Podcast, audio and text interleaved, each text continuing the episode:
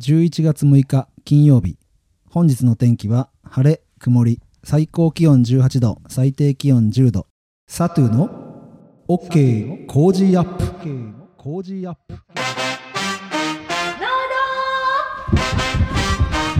富士山ゴー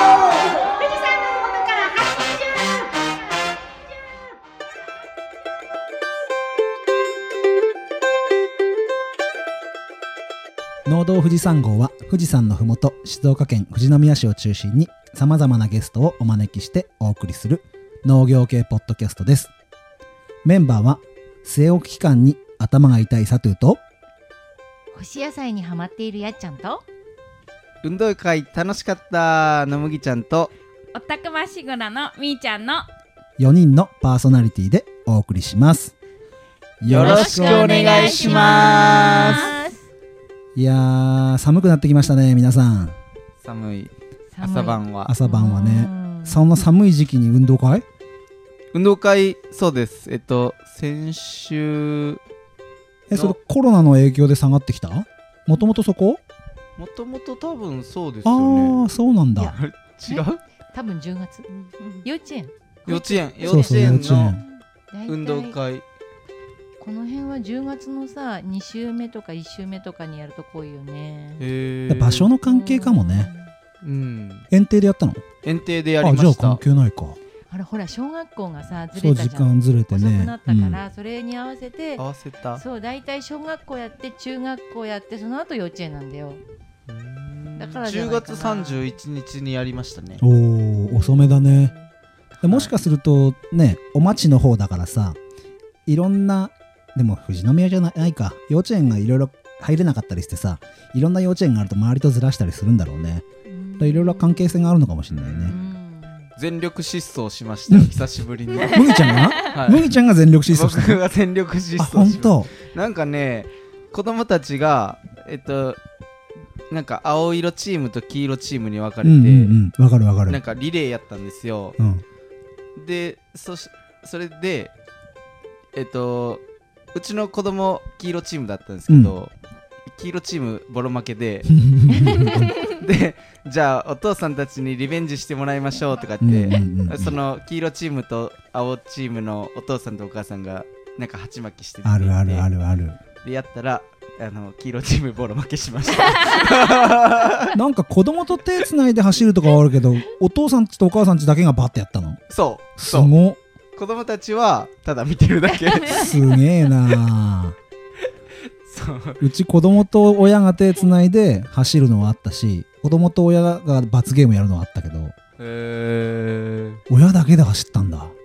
なんかカラーが出るね。うん。うん色出るようねん。そう。でね最後にねなんか子供からねなんかお手紙もらってうんうん初めて、うん。うん。なんかお父さんへみたいな。うん。応援ありがとう、えー、かわいい。うんいいね。初めて手紙をもらってちょっと感動しました。えーいいな入場制限なかった？あありました。た。えっとねお父さんとお母さん以外はダメって言って、うんうんうん。やっぱそなかうんだよね。小学生以上のお兄さんとかおにお兄ちゃんとかうんうんうん。お姉ちゃんもダメって言って。うちも一緒だった。だ市内統一かもね。うんうんうんま残念だけどおじいちゃんおばあちゃんは来れずそうなんですよ。家に帰ってテレビでみんなで見たな。うん。ビデオをまあ仕方ないよねこういう時だからね。仕方ない。うん仕方ない。でみーちゃんはオタク？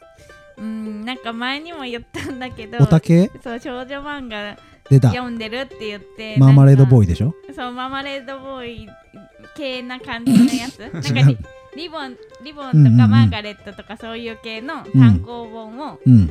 中古で大人買いして多分今もう70冊くらいなんじゃないかな、へ結構長いやつだね。そうでいそうだいだいたい10話ずつくらいで。ー、10巻？10巻くらいで。うん。そう10あ巻くらい。7種類ぐらい買ったってこと？70巻ってこと？そうそうそうそう。えへーえすごっ。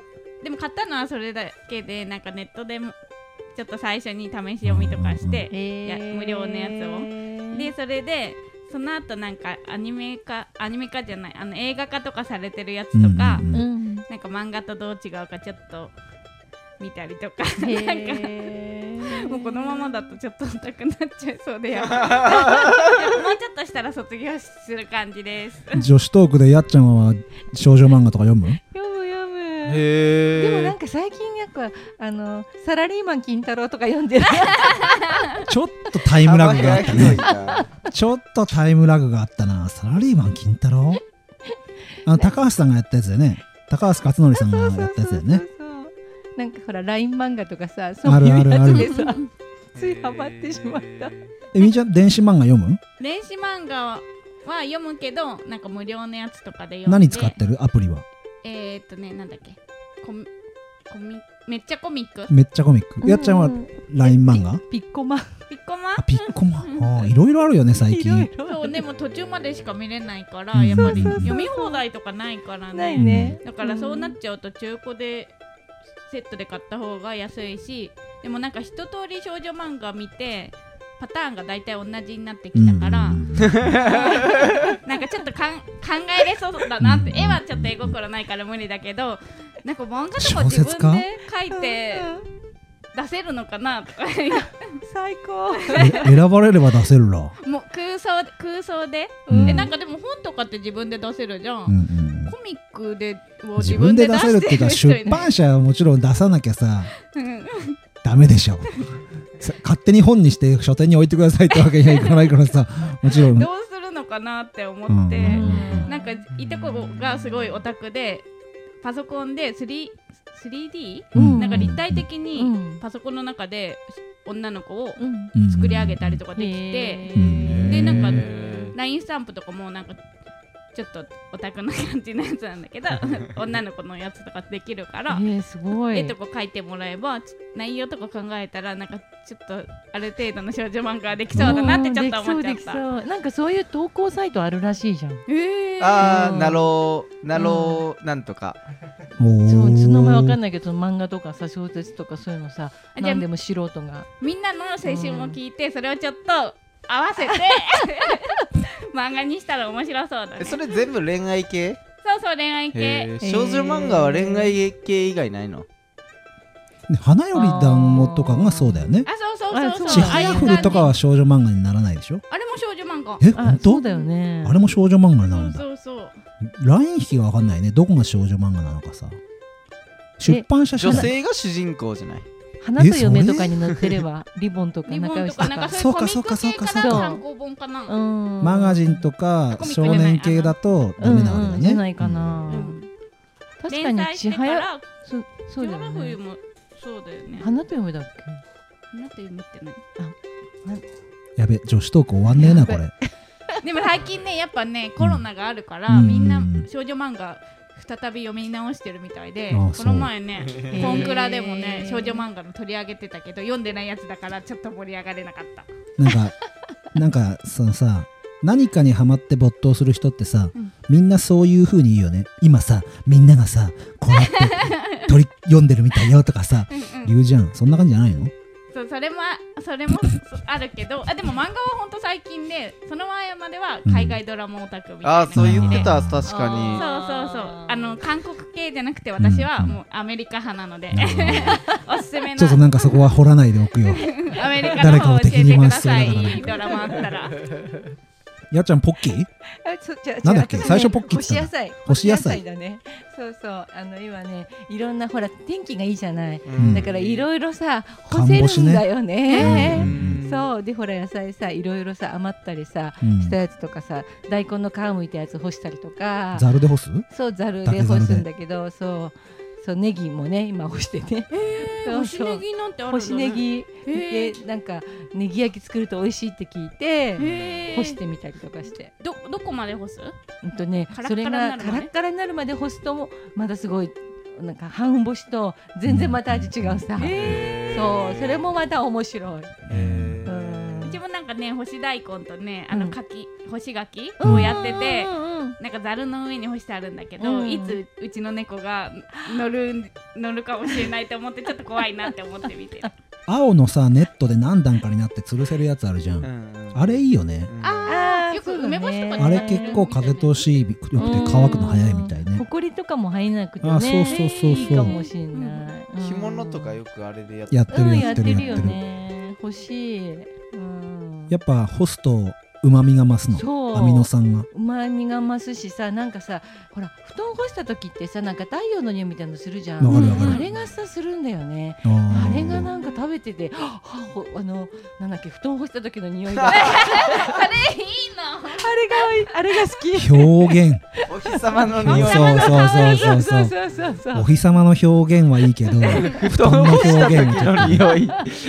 なんかちょっとあんまり確かに食べ物とは。食欲が。でもいいよね。干した感じっい。いていいほっこりして。えーやってみたいうんな時間がないむ時間がないんですよね やるって覚悟して時間作んないとできないよねうん。そういう作業ってさ。うんやるって覚悟してネギ持って帰って、うん。玄関に置いたまんまほったらかし。ちゃんちゃんって 玄関にも並べちゃっておいてさ。玄関でちょっと干すみたいな感じさすがに切ららなきゃダメでしょ。あそのままじゃやっぱダメ？そうだな。あそのまま干すの新しいかも。そのまま干しそうなんだえ水分飛ぶ？飛ばないっすよ飛ばねないと思う根っこのとこ切ってこうやってさ洗濯バサミみたいので干したらどうかな？ドライフラワーじゃねえんだからよ でも結構乾くじゃんドライフラワーまあイメージはつくよ。イメージはなんかつ下からポタポタなんないかな。確かにくなんない伝なわらないっすね。浸透圧で維持されると思うな。あそっか。じゃあちょっと刻みを入れてうんそうね。結局加工してんじゃねえかよ。だから玄関に置いてほったらかしにしちゃうんだってだから。確かに縦にねこう切っうん。さっきネギを切れば。入れて。裂いて、裂いて。半分にね、斬新。うん斬新。で やってみてください。裂けるチーズみたいにしてね。じゃあ俺ねさっきまで農林事務所にいたりああー JA の金融課の方と帰りの車ももう30分ぐらい電話したりしてるんだけどあのー 日本政策金融公庫っていうとこから農業はお金を借りてね始めれるじゃんね、でそれを借りるのと据え置いてくれるわけよ返済を。それがねあの最大何年とかで返済期間が何年とかあるんだけど新作青年収納等計画ってね独立するため農業者になるための審査会の前にそれをいろいろあのとある組合の金融家の方がやってくれればよかったんだけど今になって保証期間と相談して据え置き期間を短くしてほしいっていうやり取りをうんこれでも3回してんの。3回やり直してんの。イン押してはや直しイン押しては直しみたいな。で最初から相談しといてくれればうんその要は保証金がいらないもんで保証期間が間に入ってその政策金融公庫には話を持ってくんだけどさそこが多分連携取ってなくて振り回されまくっててうん頭が痛いですみたいな。借りる額もねうん。ハウス関係だから額だし、額も額うんですからね。千何百万ってかかるからさそれがさ1年早くなる2年早くなるでさ額違うじゃん。違う。全然違うよ。うん。3年生置き？3年据え置きにしろと。5年ぐらいいけるんだよそうでもね僕が借りた時はマックス3年だったからずそれが5年に伸びたんですよね。そうだそれが結局あのいいよね。露地野菜とうん。果樹じゃまた違うじゃんね。木が大きくなるまでがさ、うんうんうんうんで俺いちごが1単のブドウが4単ぐらいあるもんで、んうんそのブドウがでかくなるまでに要は利益が少ない。うん。だからいちごと稼働させてっていうことを考えて組み立ててやってて、うん。で審査会通るわけじゃん、うんその返済期間でね、うんあこれなら経営いくでしょうってことで、うん。保証を保証っていうかもうあのいいでしょうって市も県も言ってくれてんだけど急にそれひっくり返されてきてさ。お金はね本当に一番経営の肝になるからね。そう。困っちゃうよねそれじゃあねでキャッシュフローとかさ考えて自己資金もしっかり出してさうんまとめて計画立ててよしこれで審査通ったぞって思ってあとはもう本当に進めていくだけうん。だったんだけどうん。いざここの融資降りるとこであたふたあたふたしてさ何回某団体の金融課に行ったかって暗い話になっちゃいましたね。そんな感じ。3年生置きにして通しといて、うん。で2年目ぐらいでもう1回追加で借りりゃいいんじゃないですか。それがさだからさ結局それが信用だよね。その返済の信用の関係だからさでまあ細かく言っちゃうと俺その政策金融国から借りるのと、まあ、国の補助金の関係で近代化資金って JA から借りるやつもあってうんうんうん。でその政策金庫から借りるのも運転資金とうん設備資金が別だもんで、うん。3段階の据え置きがバラバラであってさ、と返済金額もなんかわけわかんなく変わってくるわけさ。それ全部前倒ししてくれなんて今日言われて。え全部？そう。え。だけど無理に変えてほしいわけじゃないんですよとかって言うの、あそれはじゃあ変えない方がいいですてよ言うけどせほあの保証協会と話をするとさ、うん。変えてくれみたいなまた来たりするわけさ。もうそこら辺がね難しいなと思いながらうん今日偏頭痛になりました。本当に。大変なんです農業も。スタート切るまでに大変そうだね。たくさうんハードルがありますよね。まあでも事前にいろいろやっといてくれれば多分普通にいけたんだと思うんだけどそこら辺ってこう後から来る方後からね農業入ってくる方にはあんまりそういう苦労してほしくないななんてことを今うん。経験させてもらってます。じゃあオードブルはこれぐらいにして今日ののこのこ塾のタイトルは麦ちゃん何でしょ今日はですね里芋についてえっとより身近に感じれるようにううん。なればいいなと思っていろいろあるね。里芋会にしたいと思っています。大好き大好き。ほいじゃああの今日一つ提案があってココナーの時メインディッシュ A じゃなくてのこのこ塾へ富士山号でいいんじゃないかなと思って。うんうん。コーナー名で、うん。エブリデイリーモーモーへ富士山号富士山モーでもいいし、うんなんでもいいんだけど。じゃあのこのこ塾は？そうそうのこのこ塾へ富士山号。富士山号で行く、いきます。じゃあのこのこ塾へ富士山ゴ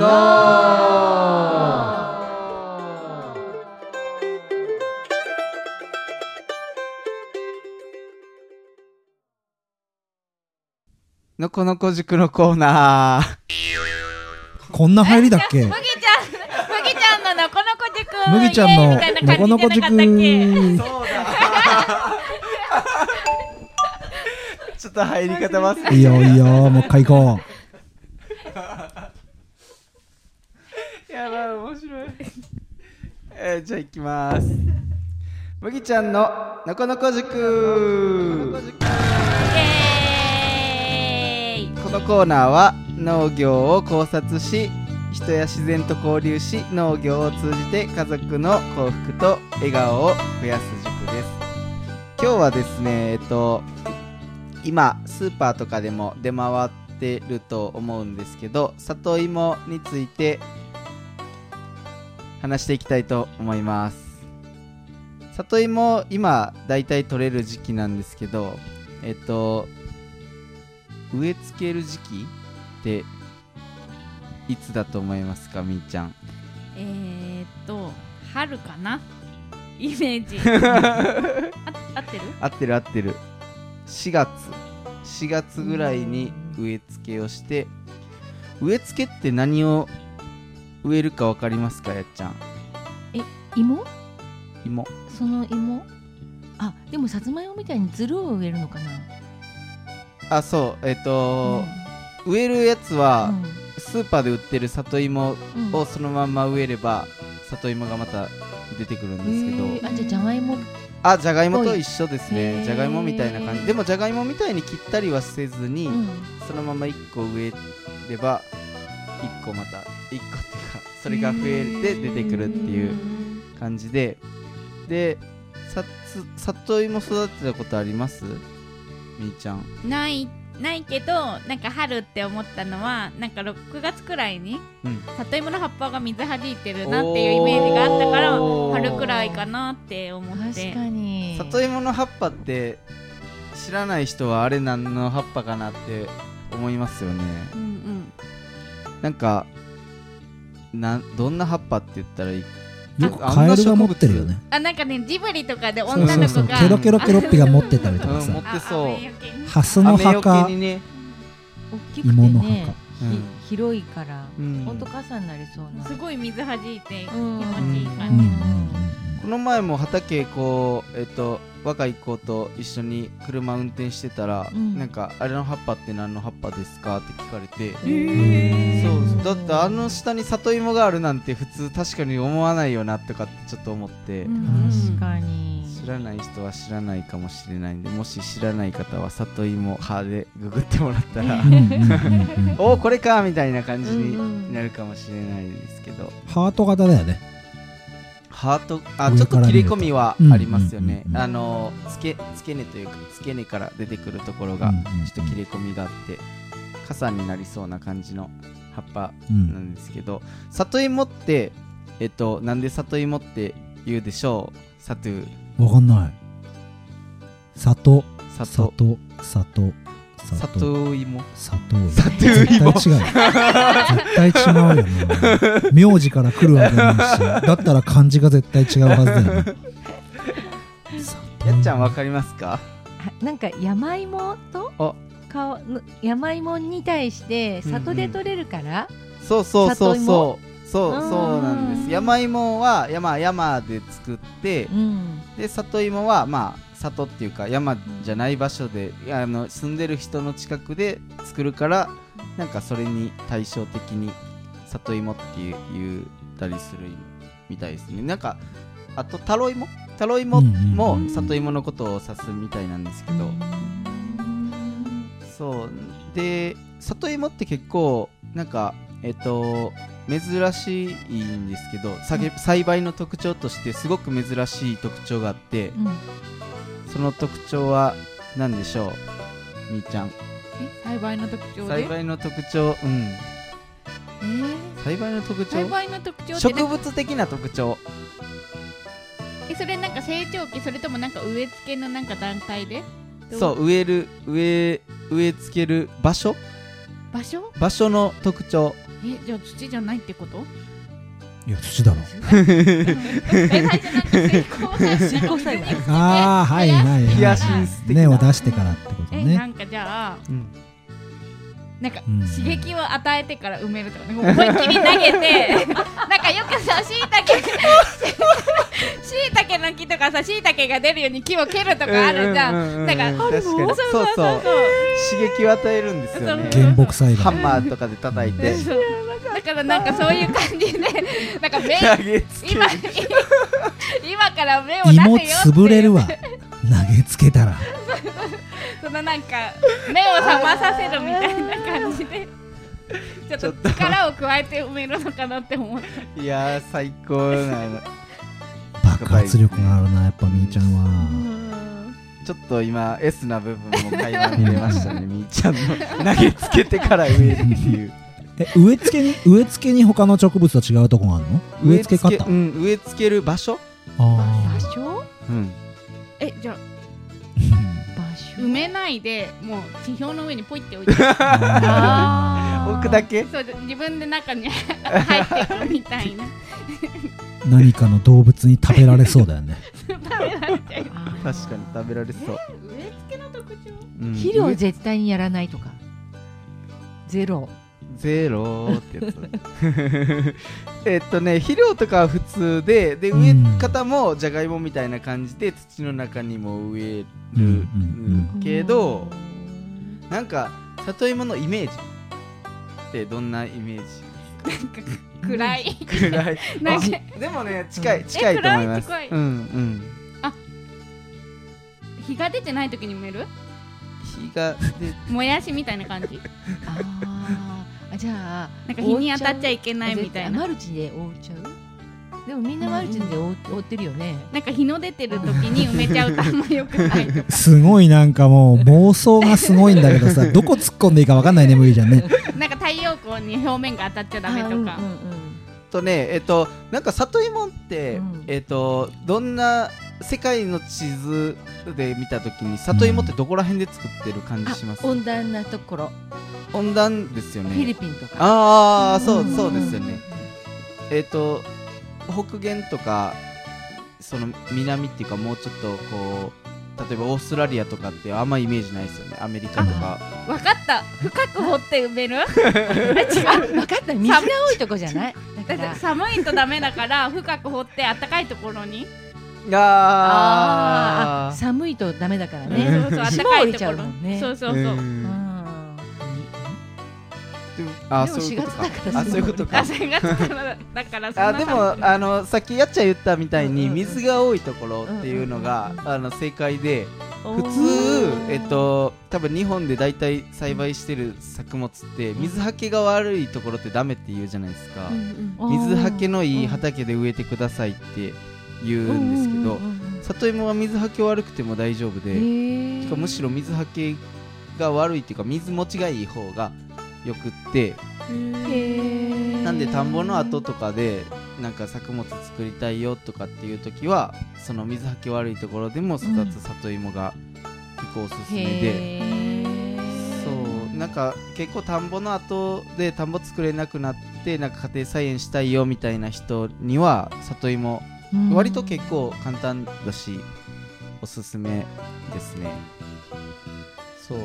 なんで水はけがいいところって少ないじゃないですか、まあ、富士宮は結構水はけいいところ多いんですけど、普通そんな火山灰土の地域じゃなければ、うん。結構水はけが悪いところの方が多いと思うんで。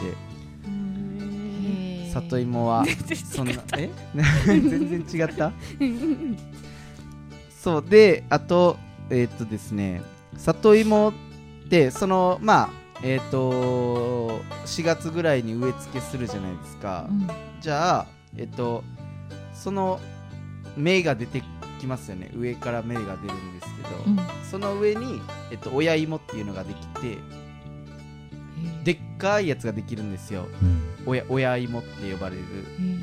上にねその種芋種芋っていうまあスーパーで買ってきた芋を植えるとそれが種芋になって、でその頭にでっかい親芋っていうのができて、ん。でその親芋から横に子芋っていうのができてで親芋よりはそれがちっちゃくてで子芋からまたさらに孫芋っていうのができてで孫芋はまだ子芋よりもちっちゃくてで孫芋からまだひ孫みたいな感じでどんどんちっちゃくなっていってでも数は増え、その分数は増えるみたいな感じで増えていくっていうのもなんか特徴的な感じです。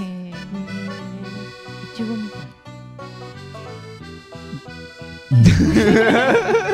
まず花じゃないとこに多分今ん？ってランナーで増えていくあランナーのイメージのことね。いちごの実じゃなくてね。下のそのイメージ。でもまあランナーでで子供、うん孫うんひ孫みたいな感じで増えていくみたいなのってことですよね。確かにじゃあ親芋が元気じゃなかったら、うん。子芋も子子芋孫芋とかもうまく育たないそうですね。でむもっと言うと種芋が大きければ大きいほどやっぱり親芋も大きくなって種芋が養分になるので種芋の種芋があんまり貧相だとうん。あんまりいいのできないので、種芋はいいのを、えー植えるといいです、じゃあ親芋が育っていくと、うん。種芋はどんどんしぼんでっちゃうってこと？そうそうそうそう、うん。もうなんか収穫するときにはなんかかすかなんか腐っちゃってるっていうかカスカスになってる。ちゃんと根っこも出てみたいな感じでつながっていってなんでえっと子供とかちっちゃいのは、えっと、その孫芋とかひ孫とかは数がたくさん取れる。で大きいのは多分子芋とか。で種類によって親芋も食べれるし子芋も食べれるのもあるけど、子芋しか食べれないよとかっていういうのとかいろいろあるみたいです。で里芋って何あの芋の部分って植物的植物上で芋ってないじゃないですか。なんていうんですか。植植うん。葉うん。葉っぱ茎根っこ花とかはあるけど芋ってないじゃないですか、うん。里芋は何を食べてるでしょあこれ復習復習になる？う里芋今までやってないですよね。復習的な要素ある？復習的な要素。ここまでののこのこ塾の中で。ないか。ない？里芋は里芋やってないやってないやって芋系はやってるから芋さ系はやっうんたからああでもそうですね、うんうん。同じ芋ってさつまいもじゃがいも、うん里芋山芋うんうんそんなくないかな。とかなんかいろいろあるけど、うんうんなんか前にやった気がする茎と茎うんの間のなんかはなんだやった気がするじゃがいもはちなみに何でしたっけ？会計でおおそうです。したね。けけけ。か塊茎の塊みたいな。あじゃあはい。はい。球根。根っこってこと？そうそうそうあ根っこ？球根って感じ。うん確かに。なんかヒヤシンスっぽいですもんね。なんか私あの皮をむいてて思うのはなんかこう茎っぽい。なんかずるおーーってこう上から下にこうシューって向ける感じが。へー え茎でも球根でもない？えでも有名？その名前って。うん。あーうん。ゆうん。有名じゃない。サトゥーは何かわかります？俺だから茎だと思ってた。あーピンポンピンポン。お茎うんお茎イエーイ。やっちゃんやっちゃんの茎あのじゃがいもと一緒で一応会計っていううん。分類でえっとなんだろう何？じゃがいもと一緒の茎の一部。茎がなんかちょっと固まった部分。で茎食ってるですねあれは。へえ美味しい茎だね。うん。美味しい茎ですようねん。じゃがあ里芋食べます？みーちゃん。うん食べる。スーパーで買ったことありますか？ない。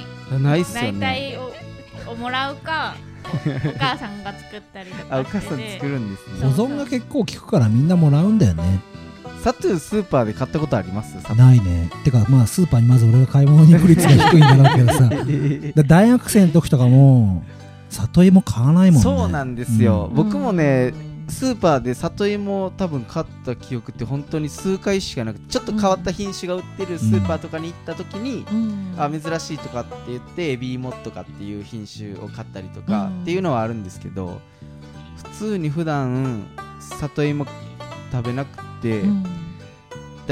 うん、俺でバーベキューの時に娘に焼いた里芋丸々焼かせてうん あの皮ペロって剥いて食べるとうまいじゃん。うん。孫芋ぐらいを買ってきて食わしてたのはうん。今年の夏に1回記憶があるぐらいかな。里芋って今一人当たり年間何個食べるでしょ年間えー、5個くらい。うみーちゃん5個。えー、100個くらい。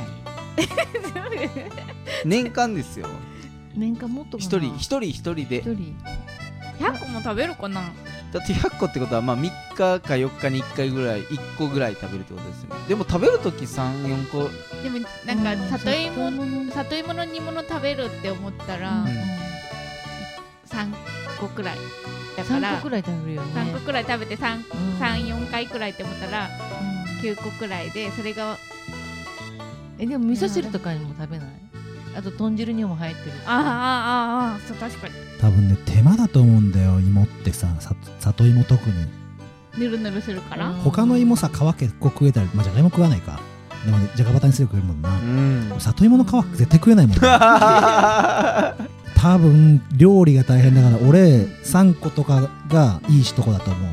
そうか100個は多いね。確かうにん、だってさお正月とかの雑煮とかで食べることもあるけど雑煮の中に1個里芋入っ切って入れるからさ1個入ってたって結構な量だよねでかいじゃん基本、まあどのサイズの芋かそうでにもよるけど。すねどのサイズの。うんうんうん。親芋だったらでかいですけどね。うん。あでも焼いて食った時パカパカ食っちゃうもんな塩つけて。1回食べるときは1個じゃないですもんねうん。大体。うんうん5 56 3個ぐらいは食べるよね。で一人暮らしの人が食べないって思うとあそっうんやっぱかさと言った平均でね。3, 三個くらいとかなっちゃそう平均していくとそんなもんだじゃんなんか少ないか。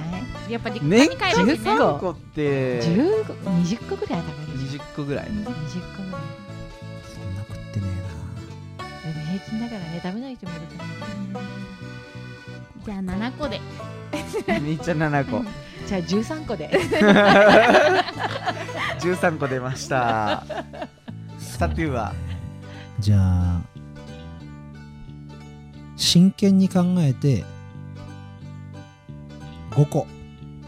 5713うんうんもっといくか正な解は正解者はいないんですけど。なんでやねん。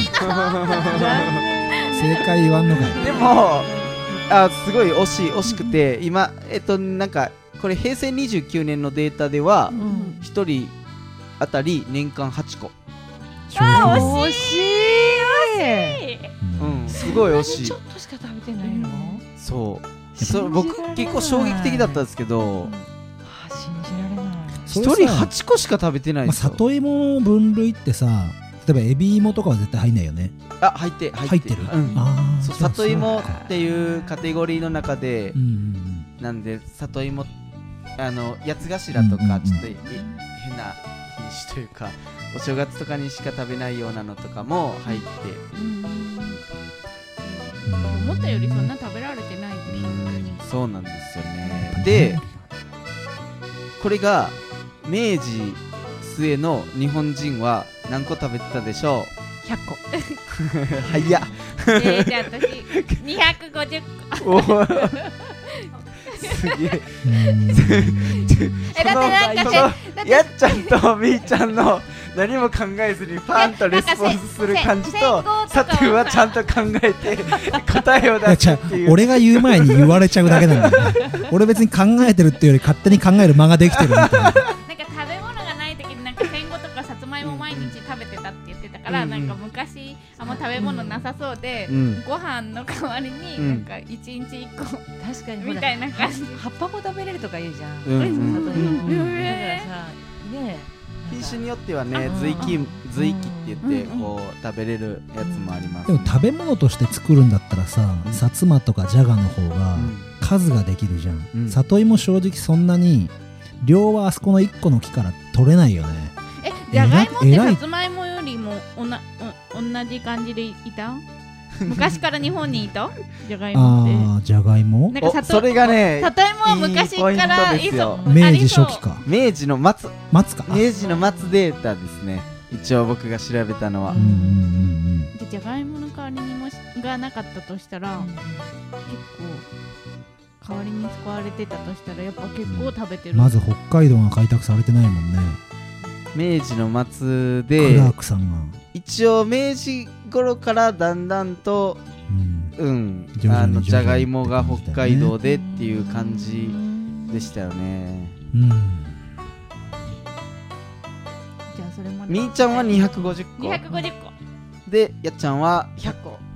俺50 50うん。50100、250、うん。正解はですね、一人当たり、なんと、500個です。すげえな。500 500個。個。生産量がすごかったってことだね。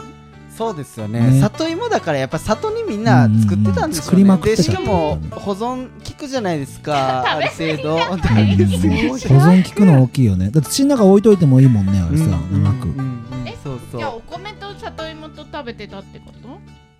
そうですよね。まあお米もあるし、ねさつまいもでやっぱり さつまいもとかじゃがいもとかあーさまあさつまいもはもともとあったと思うんですけど、うん。じゃがいもが流行りだすのはもうちょっとやっぱりうん。後の頃で、でその時のん日本食？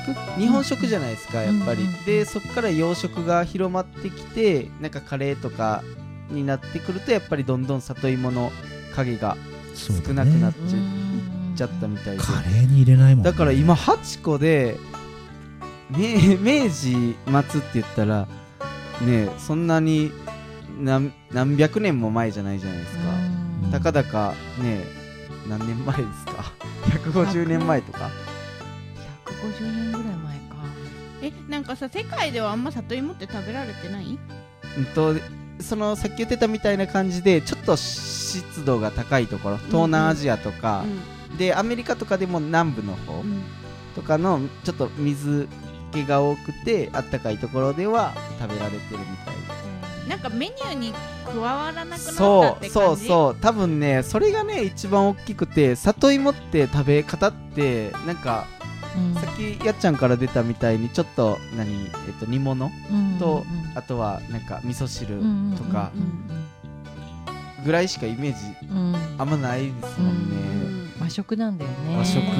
だから洋食のカテゴリーの中に里芋が入ってればもっと違うかったかなとか、そう僕ちょっとこれ調べててね里芋なんか可能性あるんじゃないかなって、うんうんでただなんか僕あんまり里芋をスーパーで買ったりしない理由が、あの里芋ってうん。なんか掘ったすぐ食べるとすごい美味しいんですよ。掘りたてはすごい美味しいけどあのスーパーとかで売っててもう3日とか掘って3日とか経ってくるとなんか土臭くってなんかもう全然味が違うんで掘りたて食べれば美味しいけどうん。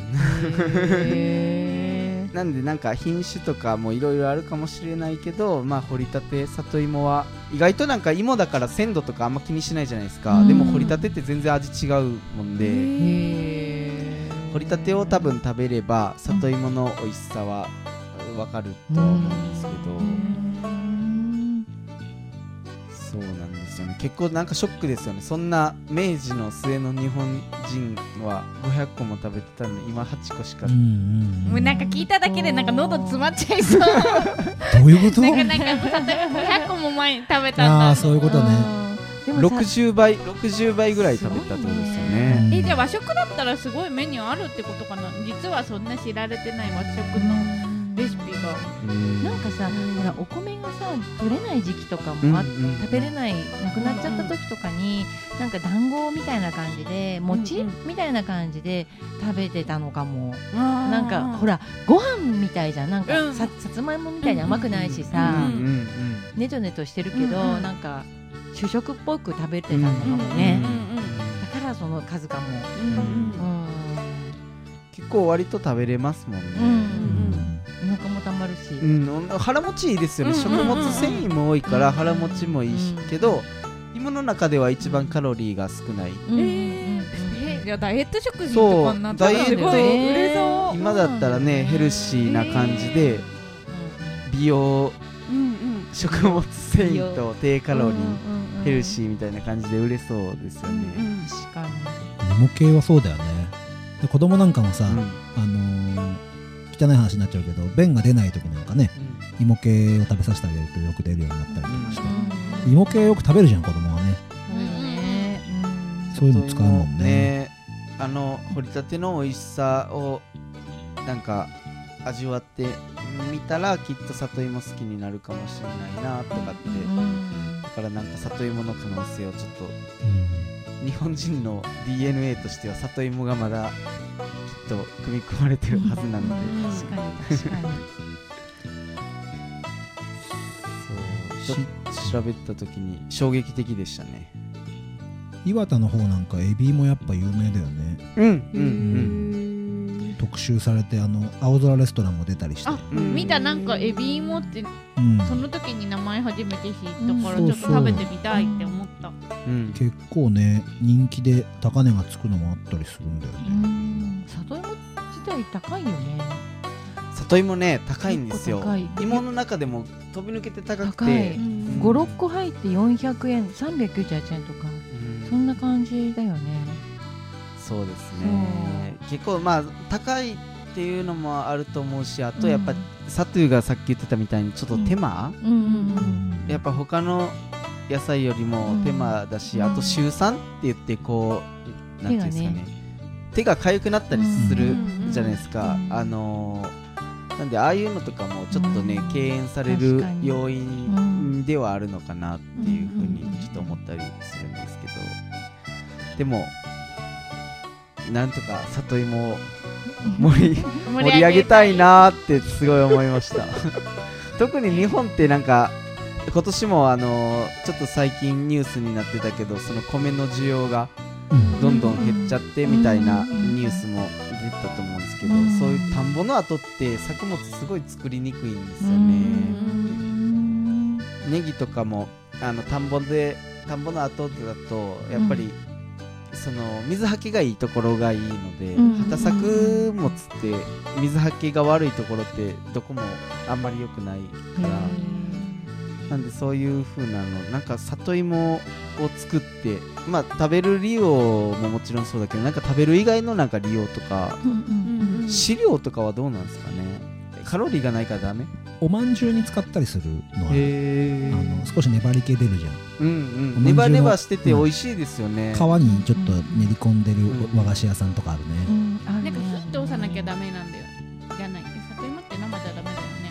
生で食べないですよね。なんかなんか例えば用とか作ってもなんかそういうのの加工の手間とかかかっちゃうかもしれない。うんなんか豚とか食べたら美味しい豚になりそう。なんかイメージなんか里芋とうんイベリコ豚的な感じで。腸内環境も良くなるし腸内環境は間違いなく良くなりますよね、作付けしてから収穫までが時間かかるしさそこら辺だよね。うん。高い理由は多分そうだと思うんだよそうですね。じゃがいもなんかすぐできちゃうのにね。すぐできる、本当。なんかちょっと里芋を軽く見てた。いつもいつもいつも食べれるって思っててなんかもらったら食べれてたけど、うんあうんうん。なんかちゃもっと敬意を払って食べなきゃなって反省してます。でそこら辺で作るのはほっときゃなるけんね。で綺麗な形にするとかさ粒揃えるとかうん。数作るとかっていうと難しいのかなそうかなまあ割と簡単に。うん。で収穫忘れてた芋とかでも翌年もまた入ってきたりしますけどね、まあでも日本の場合だと年一作しか作れないっていうところもじゃがいもとねうん。やっぱ違う点もあると思うし。面白い。深いな。です。うん。でなんで、えっと、一番じゃあ最後にですね、えっと、里芋の、えっと、美味しい里芋の見分け方美味しい、うん、里芋の見分け方？を紹介して終わりたいと思います、うん。里芋はですね僕がさっき言ってたみたいにあの鮮度が意外と大事で、里芋の場合はあのーでどんどん鮮度が落ちてくるとその里芋ってしましま模様になってるのってわかります、なんかうん年輪年輪というか、うん。ん。そう、えー、と皮がみミノムシみたいなイメージ。それでいいの？それでイメージ。なんかちょっとなんてしましましまに横しまになってるじゃないですか。なってるなってる。であの島がくっきりと鮮やかな方が鮮度がよくって、うん。だんだん日が経つにつれてどんどんくすんできて黒っぽくなってくる乾燥してくるから、うんうんちょっとしっとりとしててあれがツヤのある、えっと、島がはっきりしてるものはうん。鮮度がいいのでへ、でまあ10月ぐらいになったらそれが多分出回ってると思うんでそういうのがあればぜひ手に取ってなければぜひ作って掘りたてを食べてみるとすごい里芋の概念が変わると思うんで、うん。ぜひやってみてください。はい。じゃあ以上でのこのこ塾は終わりたいと思います。それではデザートへ。富士山ゴー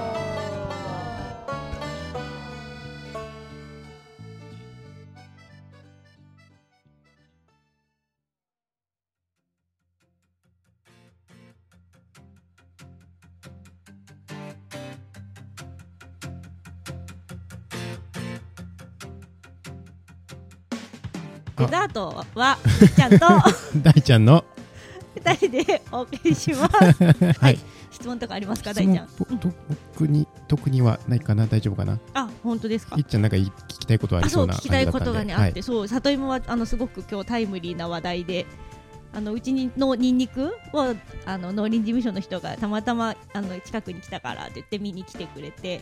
で、まあ、そこでなんか他にも作れるものないですかねって聞いたら、里芋をおすすめされて。んそう。なのであ里芋かと思って。でその里芋を作るってなったら、うんうん。どういう品種がいいのかとか、うんうんうんうん育てやすい品種とかまた種類によってあるのかなっていうのが聞きたいなと思って。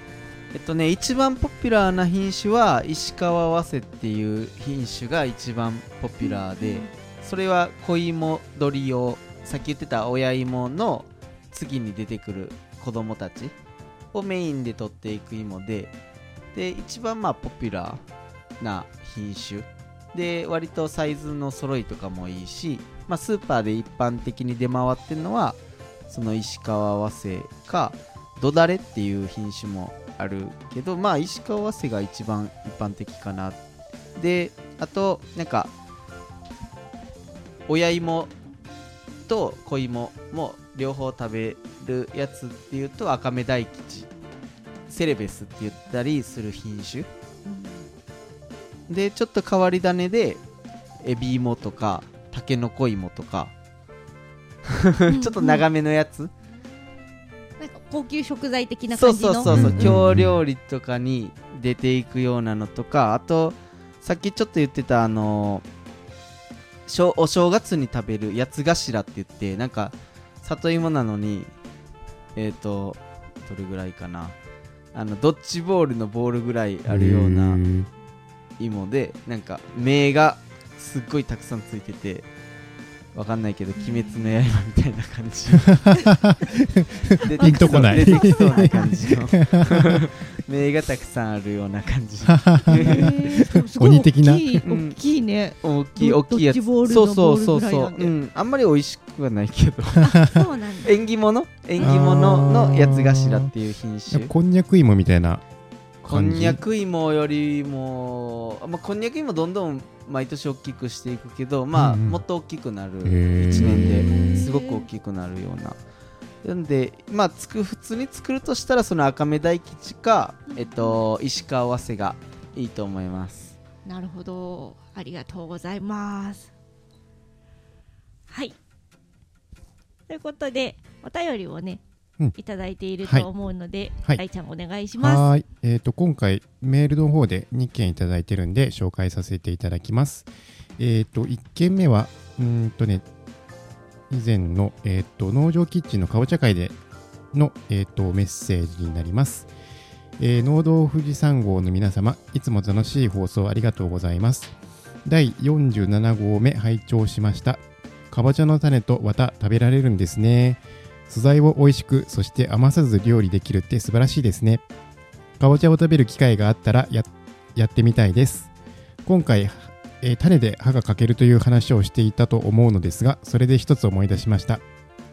えー秋田出身の友人から聞いた話です。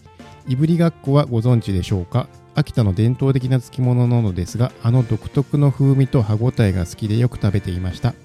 いぶりがっこ好きなんだよねとその人に話すと、あんまり食べ過ぎると歯が欠けるよと言われました。漬物で歯が欠けるのかと思いましたが、真顔で言われたので、今でも信じています。皆さんもどうぞお気をつけください。ではまた、ということで、ね大久保さんからいただきました。ありがとうございます。はい、というわけで、えっと、やっちゃん、ちょっと、いいですか？いぶりがっこ私も大好きでも歯が欠けるっていうのはちょっとびっくりしました あれって、いぶしてある漬物っていう,、うんなんかことですよね。あのねいぶったものでこなんだろう大根みたいにつけてあるのかなつけたものをいぶるのかなわかんないけどすごいスモーキーな香りでうんうんうん。美味しいですようんね、うん。でもまさかそんなに硬い険なものだったとは知らなかった。歯が欠けるなんて。そのかぼちゃの種に次ぐ危険性ということで 皆さん本当に注意していきたいなって思いました。はい。はい、ありがとうございます。ありがとうございました。おはい。便りえっ、と、もう一件いただいてます。えっ、とね、こちらの方が、これが、はい。もう一件来ていただい来てます。これは多分メンバーに当てて、全員に当ててくれました。えーはじめまして、えっ、と、古橋とも言います。ポッドキャストを作業中に聞かせてもらってます。富士宮や富士の辺には旅行やキャンプに年に1回ぐらい行って魔界の牧場や白糸の滝など行ったことがある場所が話題に上がり親近感があり楽しく聞かせてもらってます。大ちゃんの H の村キャンプ場もどんな感じになるかなるのか気になっています。僕は今年2月に新規収納今はブロッコリーの収穫が始まり忙しくなってきました。夏作は加工トマトをやっていたのですが、えー長雨で予定の収量の半分ぐらいになってしまいえー農家の大変さを身に染みながら頑張っています。麦ちゃんは知識もありメインはブロッコリーの予定ですけど来年は直売用に毒蜜など赤いあごめんなさい甘いと言われるキャベツを栽培しようと考えています。あとパートさんを入れて広くやっていてすごいなぁと感じました。僕の妻は働いているので一人農業なのですがまずは一人でやれるところまでやってみてそれから人は考えていこうと思っています。サトゥはそんな話が上手で、えー今年が新規収納ということで行動力のある佐藤に刺激をもらいながら僕も頑張ろうとなんか力をもらっています。いっちゃんみーちゃんは農業を女性で継いでいてすごいなと思いました。僕の母方の実家が浜松の上の方で昔乳牛今は肉牛をやっていてやりがいはあるけど生き物は休みもなくていとこは継いでないのでん？継いでないので大変だなと感じていました、えー牛糞堆肥のことで質問なんですけど牛の寝床に引くものでもみ殻？おがくおがこ？おがくずがありますか？あります？牛としてはどれが良くて非堆肥としてはどれがいいんですかね？やっちゃんは生徒さんに言われて料理を創作もできてすごいなと感じました。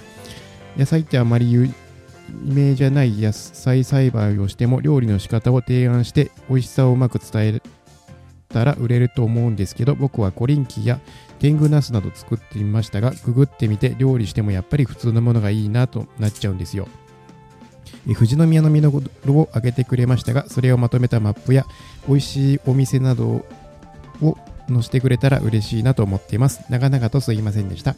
今は48分目を聞いているのでやっと追いつく追いついてきたと思いこれから作業中うがん何聞こうと感じです。長々とすいませんでしたはいありがとうございありますがとうございえます。ーと全員に対してあのコメントをいただきました、ねに対していただいて嬉しいです。はいえー、そうですね、一言ずつ言ったの言った方がいいかな。えっと、そう、キャンプ場をね、えっ、と、来年春やるんで、あの年に1回、富士宮の方に旅行やキャンプに来てくれるというそうそうなんで、来年ぜひお越しください。